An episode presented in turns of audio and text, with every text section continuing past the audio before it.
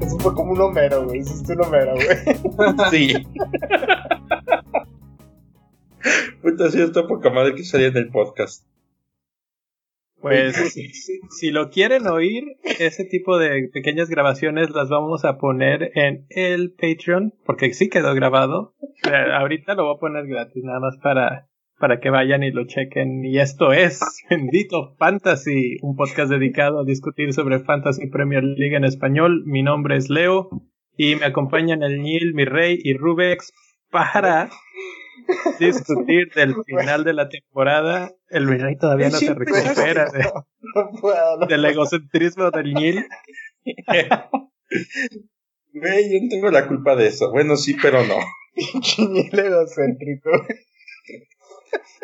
Hedonista. Neta, juré que todos estaban mal, menos yo. Eso fue un Homero, me maló, güey.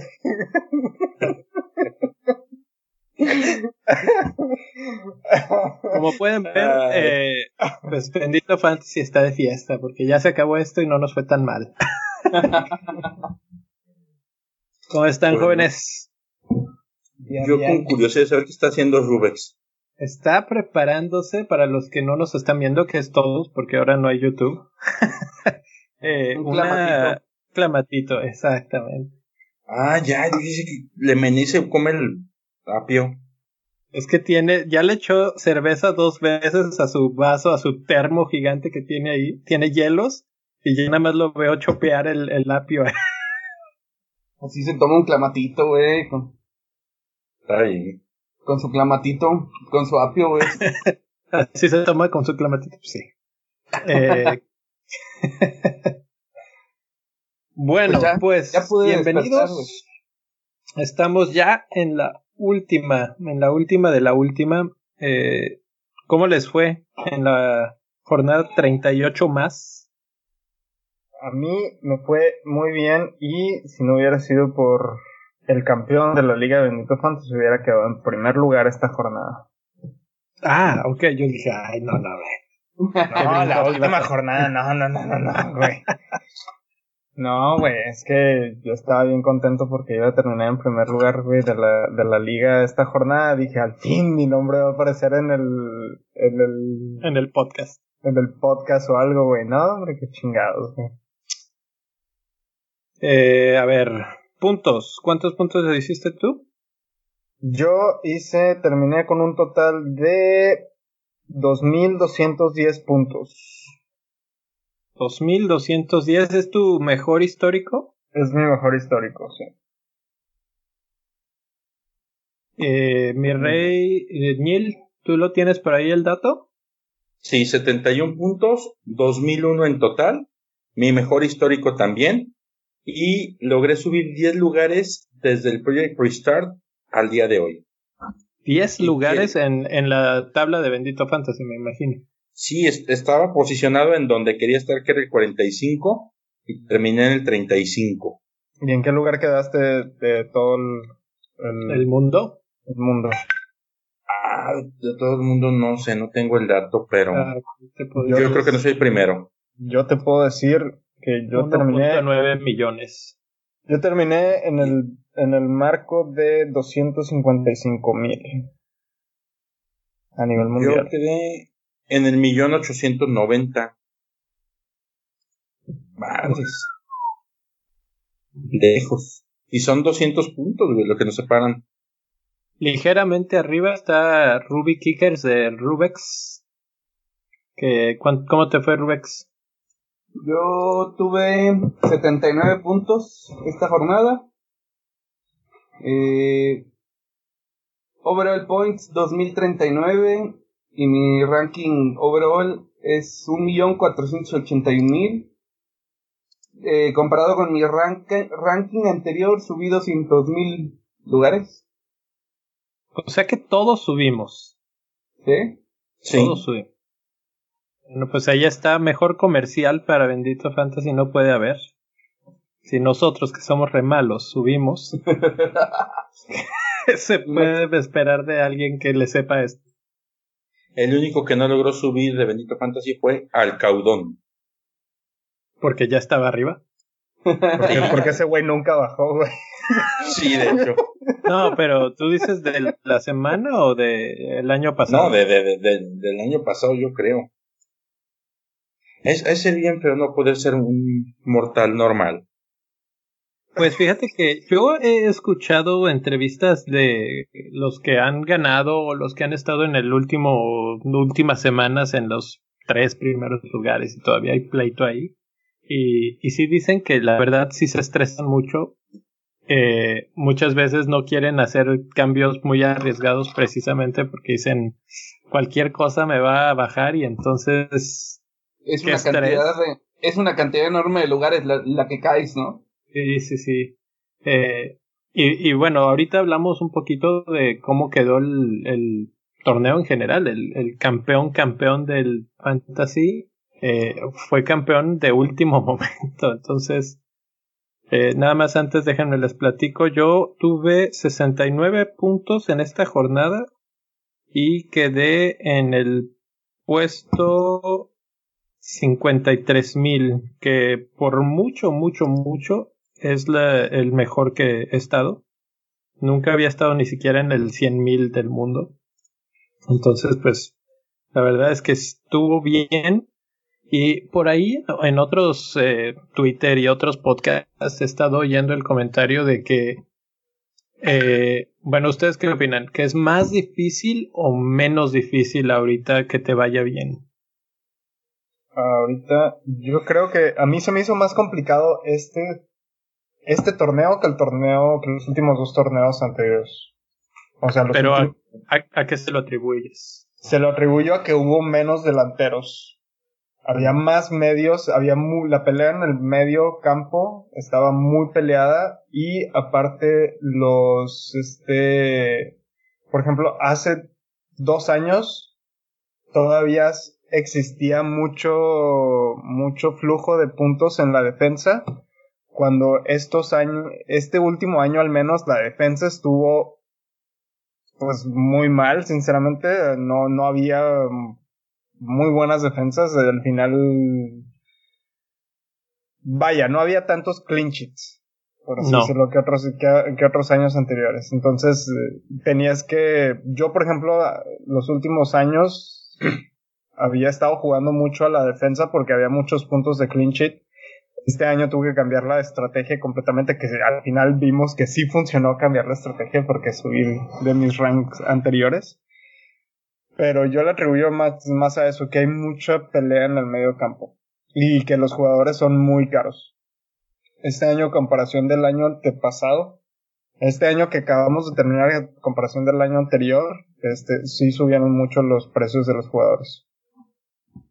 Yo creo que sí, sí subió el nivel, aunque fíjate que estoy analizando la data de mis temporadas anteriores y no es, esta temporada no tuve ni mi mejor ranking mundial ni mi mayor cantidad de puntos. Ah, o sea que no subí. Pero comparado con la anterior, sí subiste. Sí, con la anterior sí, pero mi mejor, mi mejor temporada fue 2013-2014, que tuve 2053 puntos comparados con los 2039 de este. Y ahí estuve, 2013, 2014. sí, 2013-2014 y estuve en el lugar 830 mil. Ahorita quedé en 1.480.000. O sea que el nivel, o sea que el nivel, mira, son 20 puntos, 20 puntos de diferencia, ¿no? De esta temporada a la, a la temporada del 2014. menos, menos, como de 39 a 53. Ok, entonces son como menos de 20 puntos. Y el ranking habías terminado en 800 mil y ahorita estás en un millón, ¿qué? Perdón. 480 mil. O sea, eso quiere decir que el nivel competitivo es más alto. Eso es a lo que yo quería llegar. Eh, nada más como dato curioso, estoy viendo también mis datos históricos y también mi 2013-2014 fue era mi máxima hasta ahora que esta sí, sí la superé. Pero está interesante que justo esa temporada fue la que mejor me había ido hasta ahorita. eh, habría que regresarse a ver quiénes estaban jugando y por qué, a quiénes escogí en ese, en ese momento, que es casi imposible ahorita ya rescatar los equipos de fantasy. Pero, también debe de haber, perdón, perdón, perdón, también debe de influir muchísimo que había menos participantes, ¿no? Yo creo que también por eso teníamos lugares más altos. Y, y ese era el punto total al que quería llegar. Este año hubieron 7.628.968 jugadores en Fantasy. ¿Qué es? ¿7 millones qué? 628.968. ¿Quieres un dato terrorífico? ¿Qué? Estoy revisando mi histórico por jornadas. En la 35 fui el jugador número 7.431.000 es casi el último O sea, ¿en no, y espérate. En la 35. Ah, no, pero eso fue porque ah, esas son las jornadas blanco, güey. No, pero, era porque ya traía sus puntos bajos, güey. O sea, ya había llegado al rock bottom. no, espérate. Y llegué a ser el 44 mil del mundo. Eh, de puntos en una jornada. Sí. Ok. No, es que impresionante. Sí, no, tú, eh, tú, tú, ayer graficamos tus datos y parece. Sí, los vi. Parece un frijolito saltarín, güey. Estoy vivo. Mi gráfico indica que estoy muy vivo.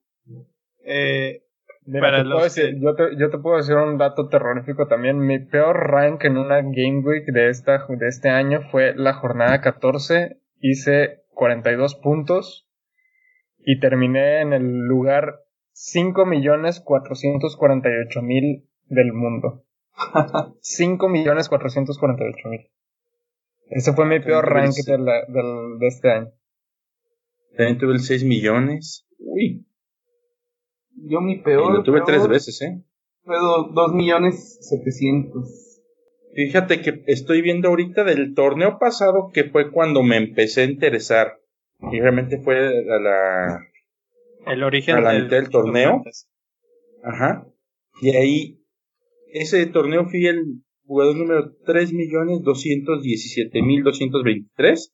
Y soy el jugador 1.890.000. O sea que subí como la mitad. O sea, mejoré al doble. Entonces, aquí las conclusiones son, ahora hay muchos más jugadores y eso eh, pues estadísticamente hace más complicado que tengas un... Es increíble, pero tienes más puntos y aún así puedes no estar en tu mejor ranking histórico. Sí. eh, pero al mismo, al mismo tiempo, lo otro que a lo que iba a llegar es que también hay mucha más información. Ahora hay varios sitios, hay cantidad de podcasts. Bueno, hasta unos, por doquier. Hasta hay podcast en, de fantasy en español, con eso te digo todo. Imagínate, a los mexicanos hacen podcast de la primera. Exactamente. Entonces, eh, pues eso también ayuda a que la competencia sea bastante más reñida, la gente está más informada, se, como que siento que hay más jugadores hardcore que se meten y se ponen a analizar datos y de repente si entras a Twitter un ratito encuentras un montón de tablas y análisis y gráficas y cosas que dices, realmente hay una cantidad de información muy, muy grande. Y Pero ¿sabes también que hizo complicar esta temporada? Que los delanteros todos fueron de momentos. No hay un solo delantero que haya sido de principio a fin. Quizá Inks. Y yo creo que ni él. No sé, ¿eh? la verdad es que si quisiéramos ir analizando así por jugadores y, y si fue realmente consistente, no creo que tampoco Inks haya sido tanto. Creo que hubo, como dices, momentos. Tuvimos la Puki Party. Ahora con eso empezamos. tenemos una, una retrospectiva de la, de la temporada. Tenemos la Puki Party. Y luego hubo un tiempo que no hubo un claro así como estandarte en, quién era el que llevaba los puntos, pero luego hubo una Bardi Party que nunca le llamamos así, pero Bardi hizo un montón de puntos en un montón de jornadas. De hecho, ahí fue donde básicamente ganó el título de goleo en esas jornadas. Y después de eso estuvo por ahí. ¿Sabes quiénes estuvieron, quiénes estuvieron ahí muy presentes? Jiménez. Jiménez fue un jugador muy constante. Muy constante. O sea, en realidad nunca fue un jugador que de repente explotara en un periodo de tiempo y que dijeras, ah, es esencial porque está metiendo de a dos goles por partido o lo que sea. Pero si lo tenías, era tus seis puntitos, ocho puntitos seguros, así, pa, pa, pa, pa. Entonces, eh, pues eh, aquí más o menos entra una de las primeras preguntas eh, que teníamos pensadas de, discutir, que es, ya vimos cómo nos fue, etcétera. ¿Qué reflexiones les quedan o cómo, qué piensan así que, que tomarían de lo que aprendimos esta temporada para la siguiente? Híjole, pues yo creo que la primera que yo tomaría es no seguir el método Ñil. ¿Por qué? Porque soy más feliz de los cuatro. Pero regalan muchos puntos. Soy dadivoso. sí, mira, eh, eh, todo esto lo, de que estamos diciendo de los datos, si les interesa saberlo, eh, hay diferentes sitios. Hay uno que se llama livefpl.net, que puedes ahorita poner el código de tu equipo y puedes descargar todos los datos de tus jornadas, etcétera, etcétera.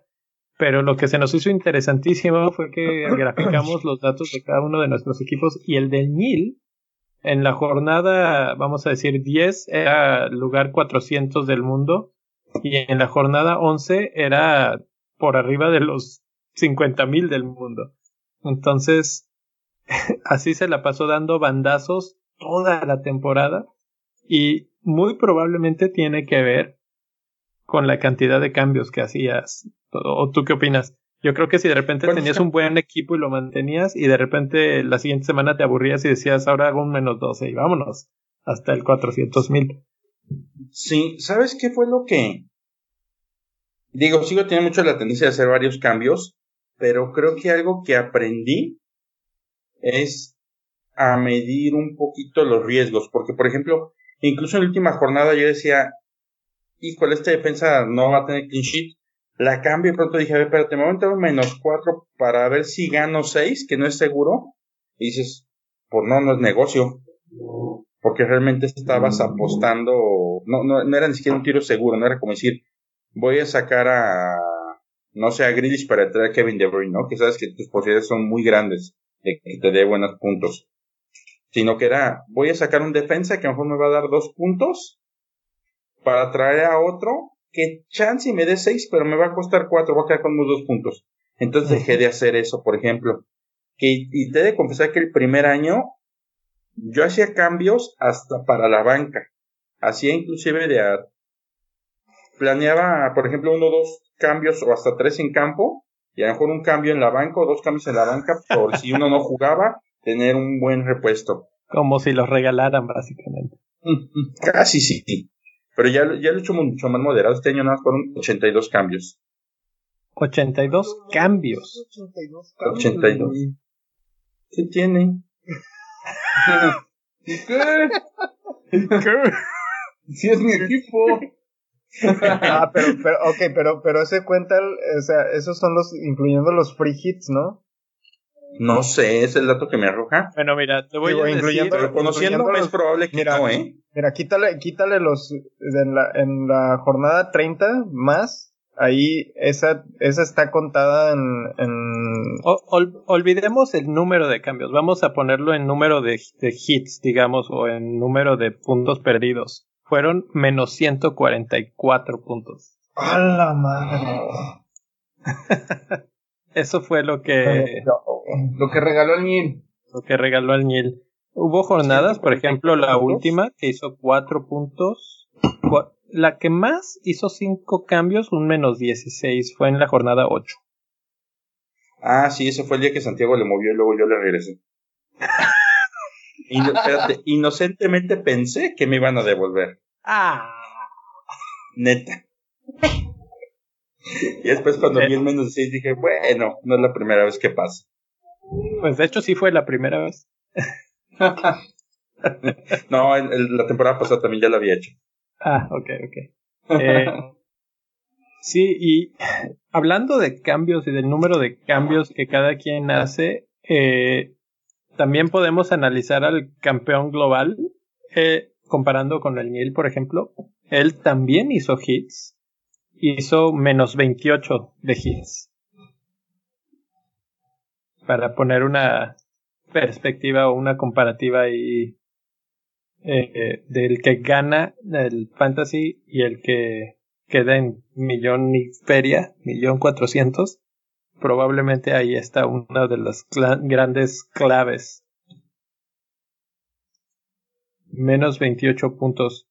Eh, yo esta temporada hice el experimento total de tratar de no hacer hits. Solamente una, una jornada no, no pude resistir y tuve un menos 4.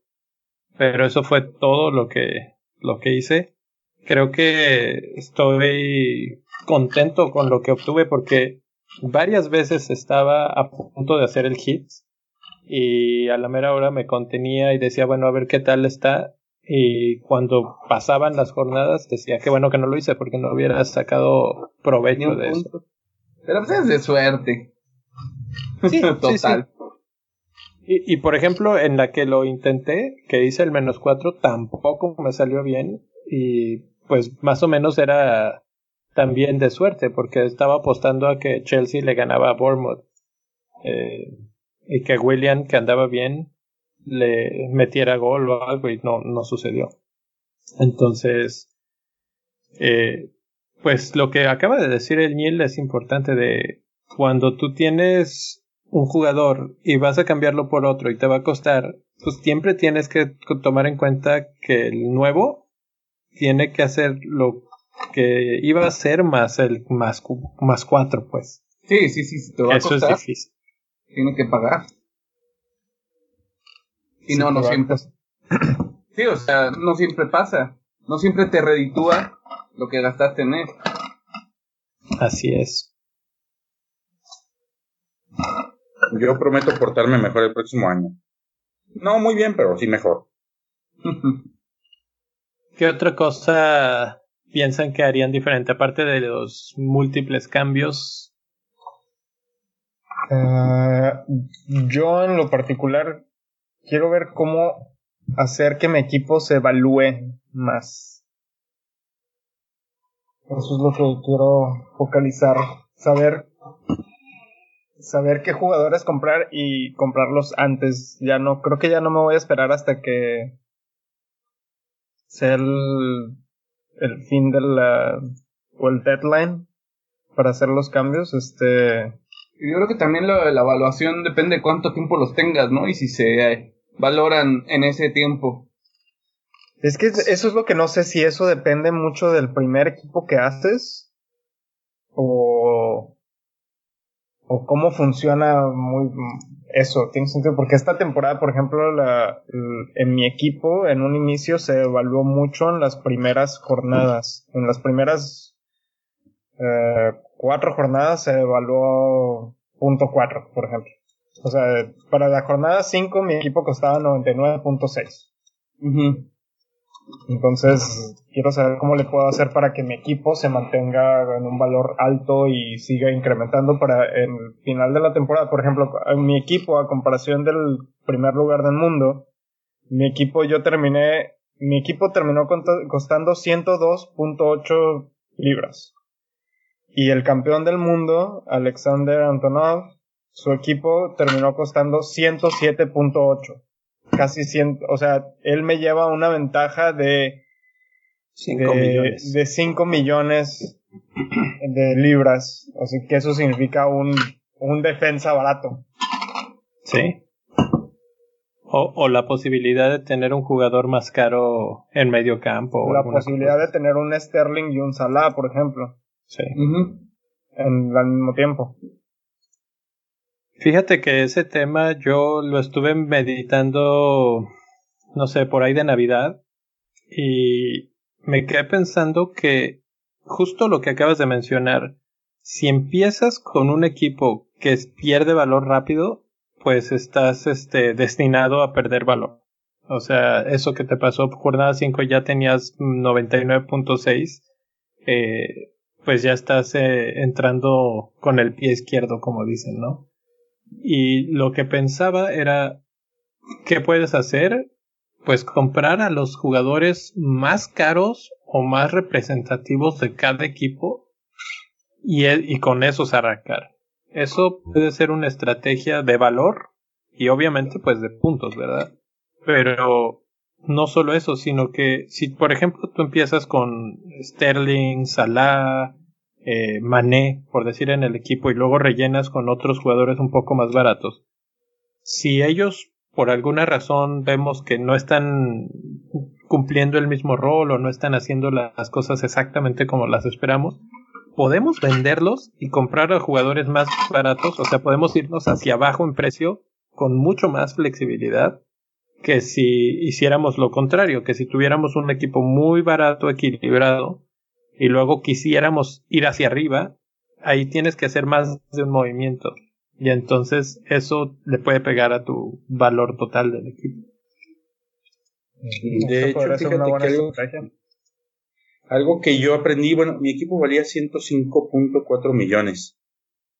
Pero algo que aprendí esta temporada es, fíjate que pichicateaba muchas veces, por ejemplo, decía Salah o Mané, decía no Mané porque cuesta punto tres menos, ¿no? Y de repente decía, híjole, quiero uno del Tottenham, que ahí no son, no, son porque cuesta un poquito menos. Y yo lo vi muy, muy, muy marcado en la defensa creo que nunca pocas veces me animé a tener a Tran Alexander Arnold, pese a que yo siempre defendí la postura de que los esos defensas en específico te terminaron dando más puntos que los medios de ese precio. Y no me animé, siempre tuve a Van Dyke, a Robertson.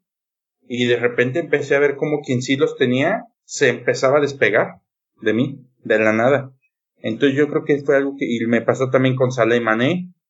Y me pasó con Aubameyang y Agüero. Que se queda un delantero letal, matón, fijo y, pero este es más, este está caro, mejor este que está un poquito más barato. Y siempre esos pesitos que pichicateaba terminaron por darme en la torre.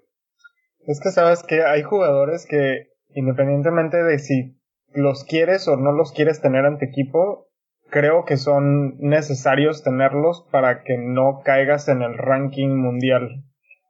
Por ejemplo, un Kevin De Bruyne vale la pena tenerlo. Por ejemplo, en esta temporada que acabamos de tener, valía la pena tenerlo toda la temporada porque todo el mundo lo tenía. Y si tú no lo tenías, te ibas a ir despegando de, del ranking. Sí. Entonces, funciona, no, no sé si recuerden el año pasado, la temporada pasada hicimos un capítulo que se llamaba Escudos y Espadas. Sí. O sea, básicamente es eso, tener jugadores que son escudos y las espadas vendrían siendo los jugadores diferenciales. Que eso es a lo que hay que poner mucha atención. El saber hacer el, saber diseñar quiénes son esos jugadores eh, diferenciales. Saber escoger a Puki en la jornada 3. Exacto, saber o, en la jornada 2. en la jornada 2, exacto, cuando era. Y, y, darle el triple capitán para arrancar bien. Bueno, tú hiciste el mayor número de puntos con Salah. ¿Yo? 21, 21 jornadas lo, lo tuviste de titular. Pues, fue tu jugador estrella, digamos. 264 puntos te dio. Y aún así muchas veces lo dejé de lado por Mané. Fíjate. O sea, eso es lo que dice mi rey. A lo mejor él era tu jugador de toda la, de todo el torneo. Sí. Sí, sí, sí. De hecho es un jugador que si lo pones de tu capitán, te termina dando a lo mejor 500 puntos o más por torneo. Era lo, era lo que te pudo, ese era el máximo potencial que te pudo haber dado a ti. ¿Cuántos puntos le dio Rubén de nuevo? él solo lo puso de capitán nueve jornadas y le dio 208 puntos como su capitán. 208, bueno, agrégale unos 100 puntos más. Pues Salah, su puntaje total fueron 233. O sea que casi hubiera rozado los 500 puntos de pura capitanía de Sara. Sí. Es... Te pones a pensar eso, dices, wow, pues a lo mejor no le, no le tengo que mover tanto, ¿no? Si, si escojo un equipo correcto al principio. Sí, pero ¿sabes qué me pasa? Dale, Yo hice, yo hice el ejercicio de agarrar mi equipo de la jornada 1, sumar los puntos y hubiera quedado 500 puntos abajo. Sí, porque tienes siempre que ir ajustando, obviamente, pero el punto es empezar con esos jugadores que pronosticas que no los vas a necesitar ni siquiera tocar, como un Salah, como un De Bruyne, que a esos jugadores los sacas si se lesionan o si tienen alguna cosa de que los van a rotar porque han jugado 400 partidos seguidos o alguna cosa así.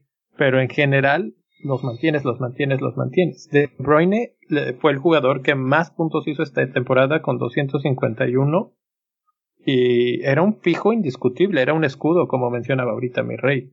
O sea, eh, como para qué lo sacabas de tu equipo en ningún momento con todo y las rotaciones y lo que tú quieras y digas, hizo más puntos que todos los demás. ¿Qué de decirte que tengo en la jornada 1 tengo 1, 2, 3, 4, 5, 6, 7, 8 jugadores recomendados por ti, Leo. ah, no, bueno, pero es que. ¿En, cuál jornada? Es, la 1. En mi jornada 1 tuve Ocho jugadores recomendados por ti. Dinos cuáles fueron. Era a José Pérez. Me lo recomendaste. Sigurdsson. Barkley. Ajá. Me recomendaste también a Fraser y a King, porque iban a hacer muy grandes cosas temporada juntos. Sí. Sí, a Laporte, que hizo como 84 puntos en todo el torneo. Catch Card, que dice que le veías futuro. Y creo que nada más. El oráculo andaba medio prendido. Fíjate, pero perdidísimo. Te voy a decir. Eso, todavía, espérate, todavía después de eso me, me, todavía cometiste la ofensa de recomendarme a Ceballos y te volví a hacer caso más adelante. Ah, creí que se okay, eh, ok, esto, lo único que nos ha dejado esta temporada es que no hay que hacerle caso a Leo, güey. Eso es lo único que, nos ha dejado. Exacto. Ya saben que Leo, Leo el, el jugador que escoge, jugador que se echa a perder, güey. Se lesiona, güey, o sale algo, güey. Es lo que te iba a decir, pero aún así terminé en primer lugar ahí. ¿A quién le haces caso tú? ¿A, quién le haces caso a ti? ¿A quién le haces caso tú? Esa está buena. Eh, mira, te voy a decir mi alineación de la primera jornada. A ver qué tanto se parece a la tuya. Porque lo chistoso es que yo te dije, pues, fíjate, te voy a contar una historia antes de eso. Eh, y Rubex me puede apoyar porque él iba conmigo en las clases en la carrera. Cuando estudiábamos en ingeniería, eh, yo era de los que iba a la clase y le entendía al profesor y decía, ah, ya, ya estuvo. Sí, muy bien, ya entendí cómo se hace este circuito o lo que sea todavía llegábamos a la casa, que vivíamos todos en una misma casa, y le decía, eh, no, pues así es, y les explicaba a todos, etcétera. Llegábamos al examen y todos eh, sacaban mejor calificación que yo, porque al final de cuentas algo pasaba en mi mente que siempre me iba mal, y todos después de haber tenido ahí, teníamos un pizarrón en la casa y yo les explicaba todo, no, pues así, así, así. Y pues Rubex puede confirmar esa, esa historia. Es eh, correcto. Entonces, no sé, no sé. Aquí me, pues, me pasa lo, lo, contrario, pero mira, ahí te va mi, mi alineación de la primera jornada. Pope, Juan Bisaca, Robertson, Sinchenko, Salah de capitán. Sinchenko, Salah de capitán. Sinchenko tuvo seis puntos, hizo buen partido. David Silva, Sterling, Pérez, Barkley, Origi, que hizo 12 puntos ese partido. Callum Wilson. Ryan Fraser. Ah, no, eh, yo creo que no, ese era Ryan el portero, que hizo 9 puntos y estaba en mi banca. Eh, Wood, Taylor, Kelly, y total tuve 92 puntos, arrancando el torneo. No estuvo nada mal. 69 puntos y compartíamos cuatro jugadores. Pero, por ejemplo, tenemos el cambio del aporte por Sinchenko. Tenemos cambiecitos así. Cambiecitos pequeños, pero aquí va el otro truco. Que creo que eso fue algo que cambié esta temporada y me gustó.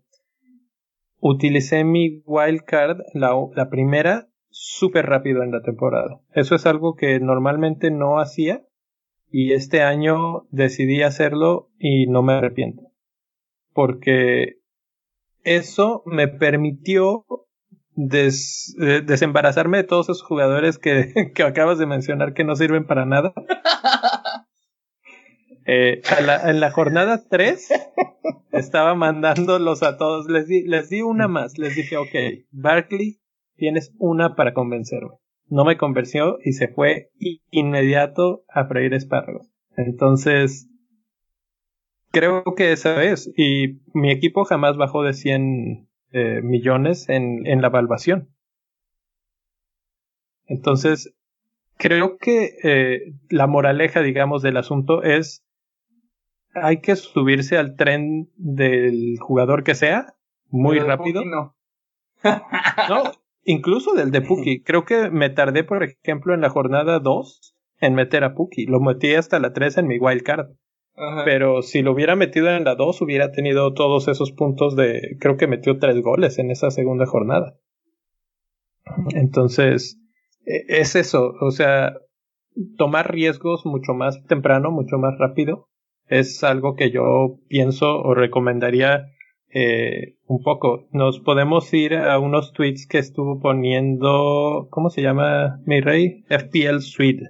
FPL Suite, Que hizo una, una especie de análisis de la temporada de cómo fue la historia del campeón. Y si quieren los vamos aquí medio leyendo, traduciendo. Dice que, por ejemplo, el campeón tuvo a Joelinton en esta temporada, en algún punto, y tuvo una jornada en la que solamente hizo 18 puntos. Imagínate nada más eso. Así que que nosotros a veces con treinta y tantos sufrimos. El campeón hizo un día 18 y ya, hasta ahí se quedó. Eh, también utilizó su, su wild card en la jornada 2, o sea, todavía más rápido de lo que yo, no, no les dio ni tiempo de respirar así, no funcionaron, se van, vámonos. y eso lo hizo subir del, del puesto 2 millones al 1.7. Ah, no, 1.7 mil. Sí, se metió en el, en el 5K de un golpe. Eso es muy fuerte, porque lo que haces en la primera jornada es que observas a los jugadores y dices, ok, Barkley no está jugando, tal no está jugando, pero Salah está de delantero o fulano está jugando aquí, etcétera, etcétera, y puedes inmediatamente eh, empezar a ver los patrones que se pueden quedar por el resto de la temporada. ¿sí? O por lo menos empezar a, hacer a tu equipo de la forma que te pueda dejar ahora sí un, una cosa muy... Porque es que la primera jornada es adivinar. Realmente yo, jugadores como Barkley habían estado metiendo goles en pretemporada. Entonces por eso es que yo lo pensaba. Pero pues al mi final de cuentas no era lo que prometía. La ventaja ahorita es que la pretemporada está 30 días antes de la temporada, entonces no hay tanta bronca. Pero es que ni siquiera, porque había veces que yo veía los partidos de Chelsea, que son los que más seguía en pretemporada, y no fueron tanto tiempo antes o después de, y, cambió mucho el equipo, o sea, realmente no, no fue tanto. Otros datos curiosos, solamente tuvo a Inks en cuatro jornadas y a Salah en ocho de todo el torneo. Eh, de todo el torneo, solamente en dos tuvo jornadas eh, espectaculares. En una, en la jornada 2 tuvo, fue el número 32 del mundo y en la 35 fue el 340. Básicamente se podría decir que esas dos jornadas lo hicieron campeón, porque lo catapultan muy fuerte hacia los primeros lugares. Tuvo 16 capitanes diferentes, pero entre ellos tuvo a Lundstrom, a Giroud, a Digne y a Wilson. Una cosa. Loco. Sí, o sea, eh, eh, ahí nos también habla un poco de, eh, del riesgo, de tomar riesgos en tus capitanes, ¿no? Pero ¿sabes qué? Hubo un momento en que Wilson estaba bien. Sí. Al inicio de la temporada. Al inicio. De, de, de hecho, yo en su momento me acuerdo que fue un volado Wilson o, o Bardi. Aposté por Wilson y es el día que Bardi gana 9-0. Bueno, que de, de gana 9-0 y Bardi mete 3. y, y yo no fui el que te lo dije esa vez. No, no, no, esa vez no. Qué bueno, porque me lo hubiera recordado el resto de mi vida. Hay muchas más cosas para recordar, no te preocupes. Fíjate, otra cosa que hizo y que tú has mencionado, Neil, varias veces es que eh, jugaba un 3-4-3 y luego lo cambió a 3-5-2 para casi todas, excepto una, una jornada. Ya mencionamos los hits que se aventó, que fueron 7, menos 28 puntos. Y una vez hizo menos 8 puntos. O sea, no, no le tuvo miedo al éxito y sí se aventó los cambios que quiso para, pues para tener el equipo que quería o que tenía en mente. 16 capitanes diferentes. Eh, Kevin De Bruyne, Sterling Salah, Marcial, Trent, los más populares. Eh, los que más tuvo, Kevin De Bruyne, Mané, Marcial y Mount. Jugadores que nunca tuvo, Pope, el portero de los más titulares, Robertson, Barnes, Pulisic y Kane. Nunca los tuvo.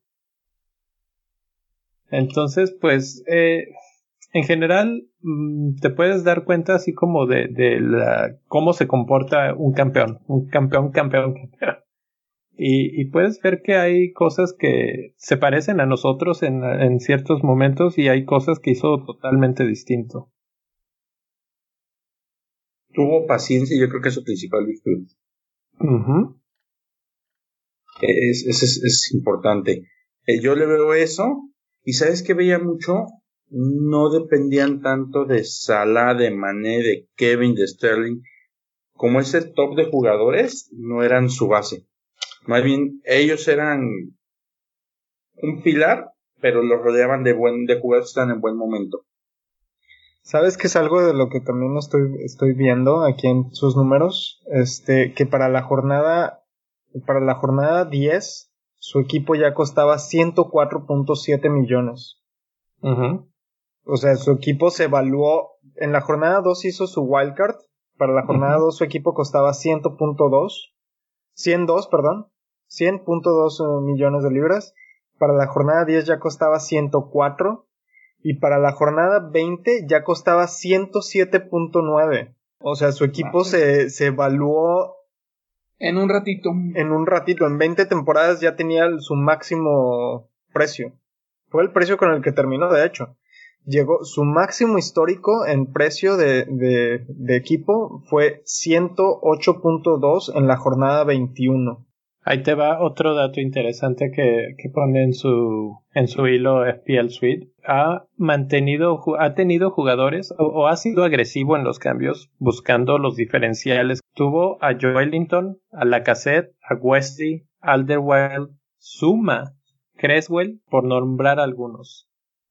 Eh, ¿Cuántas veces tuvieron alguno de esos ustedes? Ni siquiera sabía que existían. creo que, creo que el único es Lacazette. Sí. Otras cosas, por ejemplo, en la, desde el restart siempre estuvo por encima de, de la, del promedio de puntos, entonces pues eso lo catapultó también.